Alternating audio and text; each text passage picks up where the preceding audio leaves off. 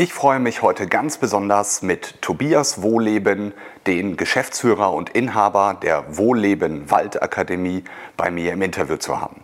Ich möchte mit Tobias in dem ersten Teil des Interviews über den Klimawandel sprechen. Ganz besonders darüber, welchen Beitrag kann der Wald gegen den Klimawandel leisten und welche Projekte die Wohllebenswaldakademie dort hat, an denen man sich selber beteiligen kann und somit seinen kleinen Beitrag gegen den Klimawandel, aber auch für den Naturschutz und für den Erhalt der deutschen Natur dort machen kann. Was das genau ist, erfährst du nach dem Intro. Dein Bauexperte mit Tobias Stahl. Alles, was du zum Thema Hausbau, Sanierung und Nachhaltigkeit wissen musst. Ich freue mich heute ganz, ganz besonders, Tobias Wohleben, dass du heute bei mir im Podcast-Interview bist und wir heute in der nächsten halben Stunde einmal ganz intensiv über das Thema Wald sprechen können, aber auch über das Thema Holz. Für mich ist Wald das Positive, Holz das eher Abwertende, aber das wirst du uns sicherlich gleich nochmal erklären, wo der Unterschied ist. Tobias, wenn du dich vielleicht als erstes einmal vorstellst, wer bist du, was ist deine Rolle in der Wohlleben Waldakademie und wie bist du überhaupt dazu gekommen? Ja, äh, erstmal herzlichen Dank für die Einladung in den Podcast. Freut mich sehr, dass ich heute hier sein darf. Zu mir, ich bin Geschäftsführer an der Waldakademie seit 2018 und auch Inhaber und mache das zusammen mit meiner Frau äh, Johanna. Und wir kümmern uns im Prinzip um Veranstaltungen, um Waldschutzprojekte. Wir machen sehr viel waldpolitische Themen auch. Ähm, wir haben in den vergangenen Jahren auch häufiger äh, einen Waldgipfel veranstaltet, einmal zusammen mit dem Geomagazin und äh, einmal selber. Auch im kommenden Jahr wird es wahrscheinlich wieder einen Waldgipfel geben. Das heißt, wir versuchen immer so eine Mischung zu sein. Ich, es ist äh, ganz schwer zu, zu, zu greifen, was wir eigentlich sind. Ich würde sagen, wir stehen irgendwo zwischen äh, NGO im Sinne unserer Schutz- und politischen äh, Aktivitäten und aber auch äh, auf der anderen Seite sind wir ein Fortbildungs- und Seminar- und Erlebnisbetrieb und da stehen wir so ein bisschen dazwischen. Kennengelernt habe ich euch durch die Bücher deines Vaters, durch ähm, den Kinofilm, der wirklich unheimlich beeindruckend war, aber natürlich auch durch die Walter Akademie selbst. Ich durfte im letzten oder vorletzten Jahr einmal Bäume und Wölfe bei euch erleben mit Elli Radinger. Also wirklich eine ganz, ganz tolle Veranstaltung, kann ich jedem nur empfehlen, wenn man ein tolles Weihnachtsgeschenk sucht, eine dieser Veranstaltungen dort zu buchen. Also ganz toller Misch Mischung aus Erleben, aus Information, Wissen, ähm, aber natürlich auch ähm, einmal durch den Wald zu gehen und von euch dort einiges erklärt zu bekommen. Man dachte vorher, man weiß so ein bisschen was, danach hat man so den Eindruck, ganz so viel weiß man doch nicht oder vieles, was man glaubt zu wissen, ist dann vielleicht doch nicht richtig.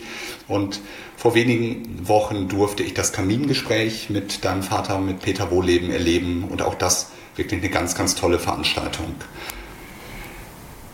Was erwartet uns an Veranstaltungen im nächsten Jahr bei euch? ja, also wir haben äh, grundsätzlich, äh, klar, wir haben äh, unsere Klassiker, das äh, sind ganz normal diese Veranstaltungen, wie zum Beispiel äh, jetzt das Kamingespräch, das heißt, äh, heißt jetzt ein bisschen anders, aber wir haben auch diese Tageserlebnisse, wir haben kleinere Wanderungen, wir haben die Ausbildung zum Waldführer zu, oder zur Waldführerin, aber wir haben jetzt auch unser Seminarprogramm so ein bisschen, bisschen umgestellt. Wir machen jetzt auch Schulungen für Leute, die sich für den Wald einsetzen wollen. Ähm, im Prinzip, also das Seminar heißt zum Beispiel Waldhüterin werden. Ähm, wir haben äh, Themen zum äh, Thema Botanik, also Pflanzenbestimmung. Wir haben äh, Vogelseminare. Wir haben der Jonas bei uns im Team, der ist seit diesem Jahr mit dabei. Der liebt das Thema Vögel und da wird es ein mehrtägiges Seminar geben im kommenden Jahr. Und da sind wir eigentlich alles, was das Thema Wald betrifft, sehr breit aufgestellt an Fortbildungsmöglichkeiten, aber auch an Erlebnissen wie zum Beispiel eine Nacht unter freiem Himmel oder die etwas extremere Version dann äh, Survival, auch mehrtägig. Wie ist das mit Kindern? Also meine Kinder sind jetzt ähm, fünf und sieben. Ähm, wenn ich mit denen vorbeikommen wollte, was würdest du da empfehlen? Gibt es da auch speziell was für Kinder? Ja, also wir haben äh, eine äh, Ausbildung zum Juniorförster oder zur Juniorförsterin mhm. und äh, die findet äh, tatsächlich auch im kommenden Jahr wieder statt. Das ist eine mehrtägige Veranstaltung, ähm, ja, wo wir den ganzen Tag mit den Kindern draußen sind. Wir haben eine Familienwanderung. Äh, allerdings ist, ich sag mal, unser Hauptfokus auf der Erwachsenenbildung. Und äh, diesen äh, Junior Förster und die Familienwanderung, die gibt es aber trotzdem bei uns jedes Jahr mit dazu.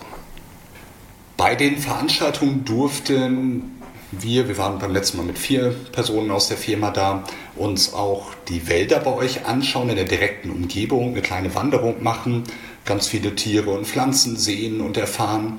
Ähm, aber der zweite Punkt, wo ich auf euch aufmerksam geworden bin, ist ja das Buchen-Urwald-Projekt. Wir haben in den letzten drei Jahren anstelle unseren Kunden dort Weihnachtsgeschenke zu schenken, bei euch größere Flächen langfristig gepachtet, um halt auch da ja, eine Flasche Wein oder halt irgendwie eine Schachtel Pralinen ist ganz toll, aber doch sehr, sehr vergänglich.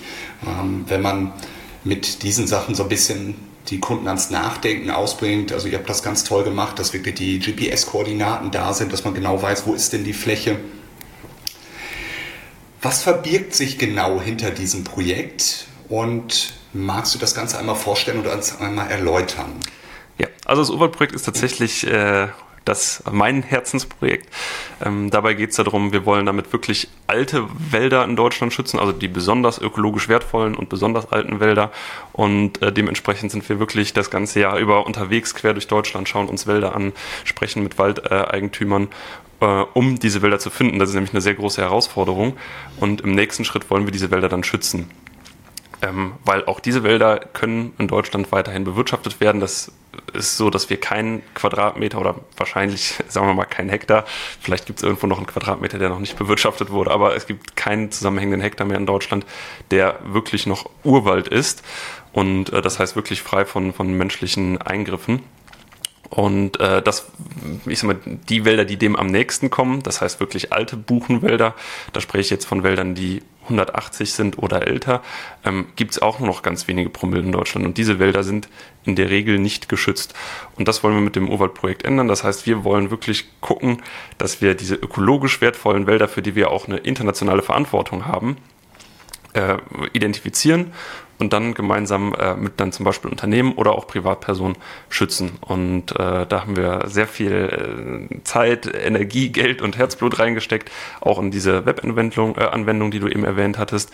Das heißt, wir, wenn wir die Flächen dann identifiziert haben, dann die, ich sag mal, diese vertraglichen Dinge mit den Waldeigentümern geregelt haben, dann äh, ist es so, dass die Fläche äh, ein geografisches Informationssystem eingemessen wird und die wird automatisch in unserer Anwendung quasi in ein Quadratmeter große Parzellen gerendert.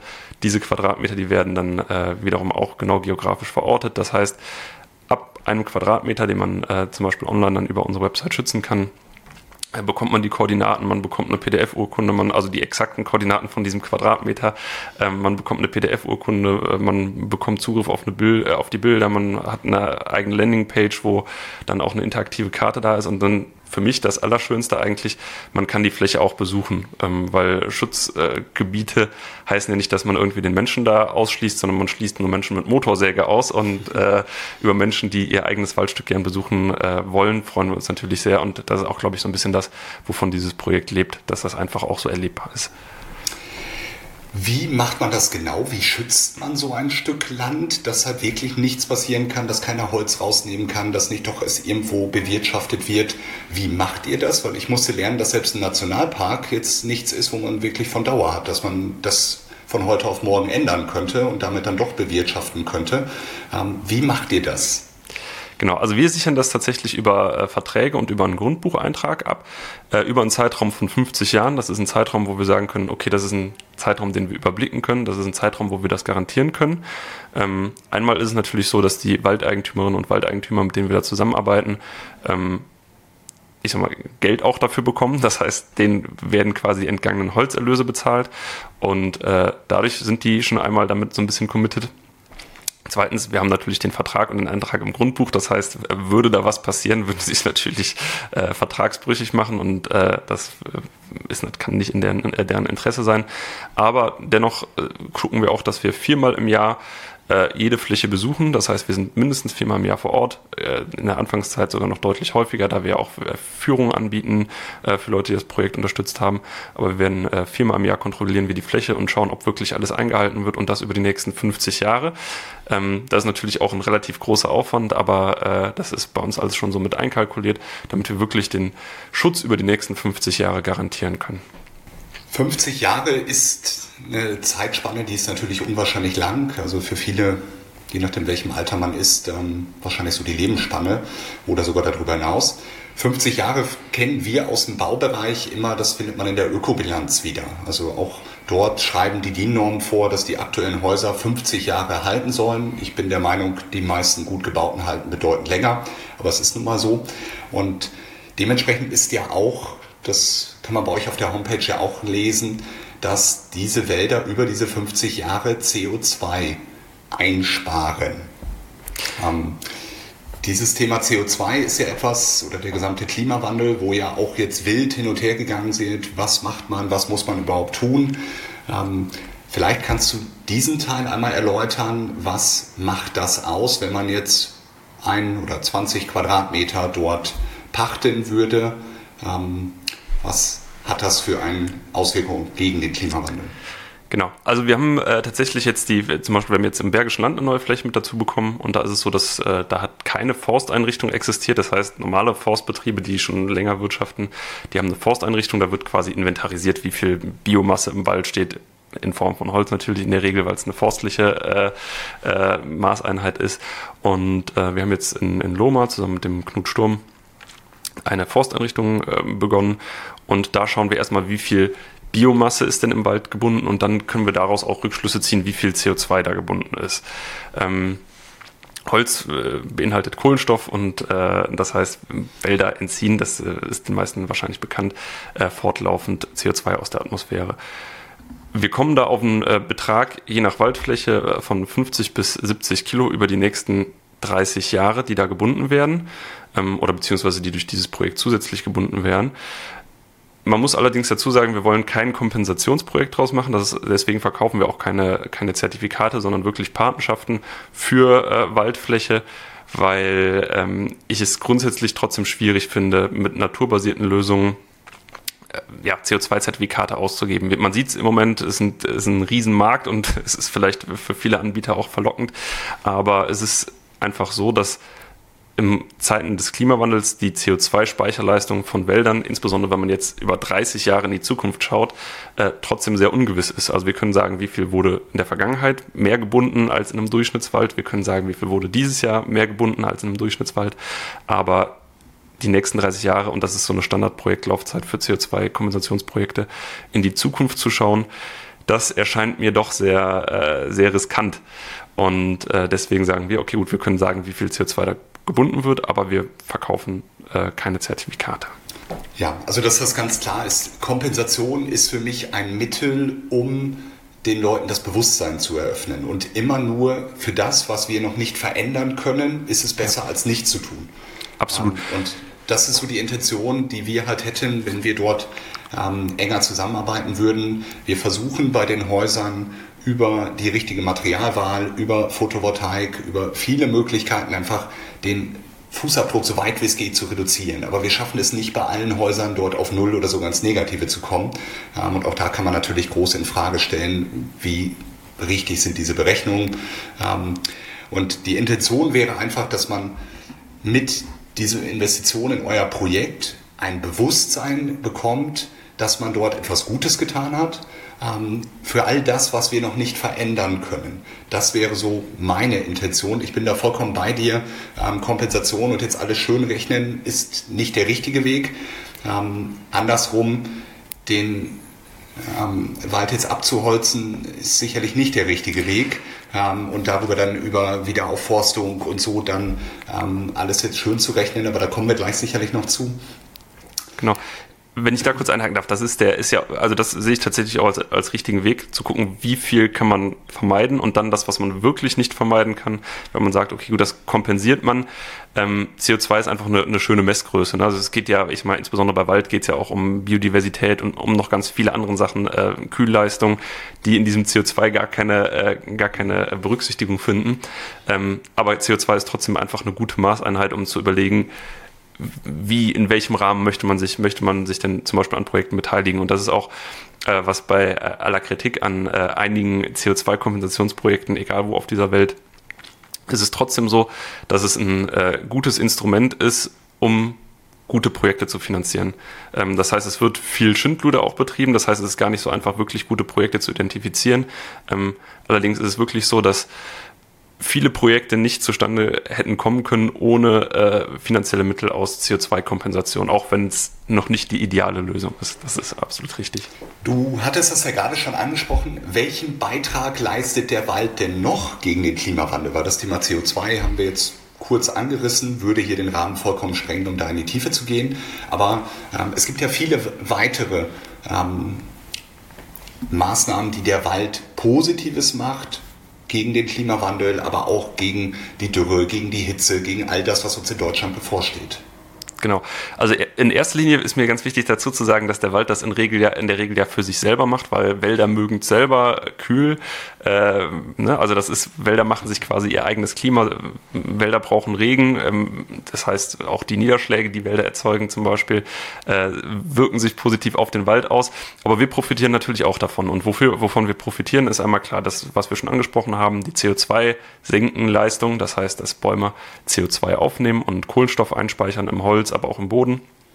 Dann haben wir die Kühlleistung, das heißt, Wälder kühlen wirklich ihre Umgebungsluft deutlich herunter. Ähm, es gibt auch ein paar neuere Berechnungen aus den letzten Jahren. Zum Beispiel in Städten ist das eine, eine, ganz tolle Sache. Was man häufig vergisst, wenn man an Klimawandel denkt, ist, dass wir jedes Jahr viele tausend Hitzetote in den Sommern haben.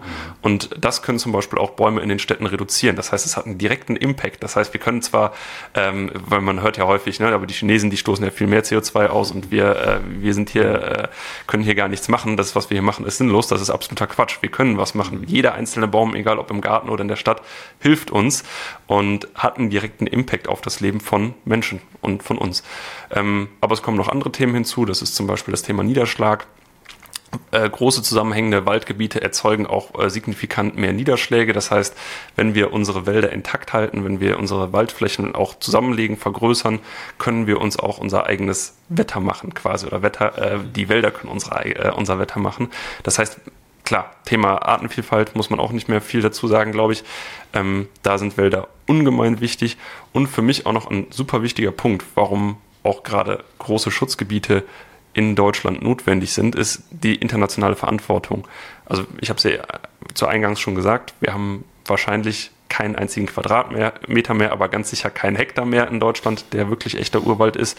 Und da haben wir eine internationale Verantwortung, wenn wir Ländern wie zum Beispiel Brasilien sagen wollen, geht mit eurem äh, Regenwald pfleglich um, zerstört nicht den Regenwald, dann müssten wir meines Erachtens mal mindestens auch ausreichend Schutzgebiete in Deutschland haben.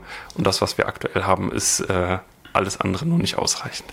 Ja, das ist in den Büchern von Peter auch immer, dass wir mit den Fingern auf andere zeigen, zum Beispiel den Regenwald in Südamerika, aber bei uns selber, also die Zahlen schocken mich natürlich. Also ein Hektar ist ja wirklich nichts, wenn wir auf der deutschen Fläche schauen. Und wenn wir es noch nicht mal mehr einen Hektar haben, der Urwald ist und nicht bewirtschaftet ist.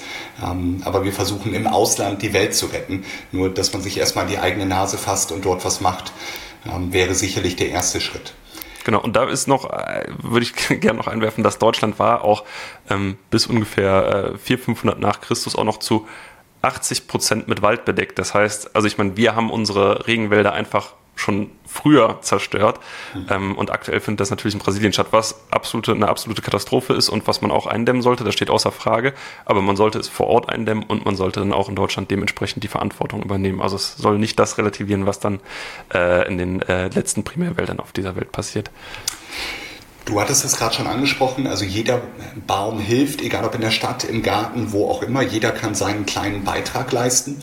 Wenn man das nun machen möchte, sollte man natürlich darauf achten, dass man nun heimische Pflanzen nimmt und nun nicht irgendwo ähm, Sachen, die hier nicht hingehören. Was könntest du da empfehlen? Was wären so die klassischen ähm, Bäume, die wir hier pflanzen könnten, die auch die nächsten Jahre, Jahrzehnte eine Chance haben, bei dem fortschreitenden Klimawandel dann auch wirklich zu gedeihen? Genau. Also auf den Wald bezogen äh, ist das tatsächlich sehr schwer zu sagen, weil wir, äh, ist, ich sehe es als sehr schwierig an, in Baumarten zu denken. Ähm, wir verfolgen dann ein etwas anderes Konzept und zwar wollen wir gucken, dass wir Ökosysteme schaffen. Das heißt resiliente Ökosysteme, Ökosysteme, die sich von sich aus wieder erholen. Die werden aus heimischen Baumarten quasi zusammengesetzt. Im, im Idealfall sind das Bäume, die sich von Natur aus an, ansehen Ähm, weil wenn wir uns nur auf die Baumarten konzentrieren, dann scha schauen wir nur auf einen kleinen Teil des Ökosystems, aber die ganzen Bodenlebewesen und alles, was damit einhergeht, ähm, das hat man dann häufig nicht auf dem Schirm. Ähm, zum Beispiel eine Baumart, die aber trotzdem sehr gut mit Trockenheit zurechtkommt, ist äh, der Feldahorn. Ähm, ist vielleicht auch für, für Städte dann gar nicht schlecht. Aber äh, also wir haben eine wirklich riesen Palette an, an Baumarten, die, die man in Städten pflanzen kann. Und ich sag mal, insbesondere in Wäldern ist es meistens so, dass der Wald sowieso von alleine wiederkommt und Bäume, die sich von alleine wieder ausgesät haben, sind einfach viel widerstandsfähiger gegen äh, Dürreereignisse, ähm, aber auch gegen, gegen andere äußerliche Einflüsse. Das heißt, wir sollten einfach schauen, was will das Ökosystem von alleine machen äh, und das kann man unterstützen. Und ähm, wenn, wenn dann nichts kommen sollte und man möchte dann wirklich pflanzen, dann äh, bietet sich dann wirklich große Palette an heimischen Baumarten an, die man da pflanzen könnte. Aber den einen Wunderbaum, äh, auf den man äh, gerne hofft, den gibt es da leider nicht. Dies war der erste Teil des Interviews mit Tobias Wohleben. Im nächsten Teil geht es ganz besonders um das Thema Holzbau. Ist die Holzbauinitiative der Regierung die Lösung auf die Probleme in der Baubranche in Bezug auf den Klimawandel?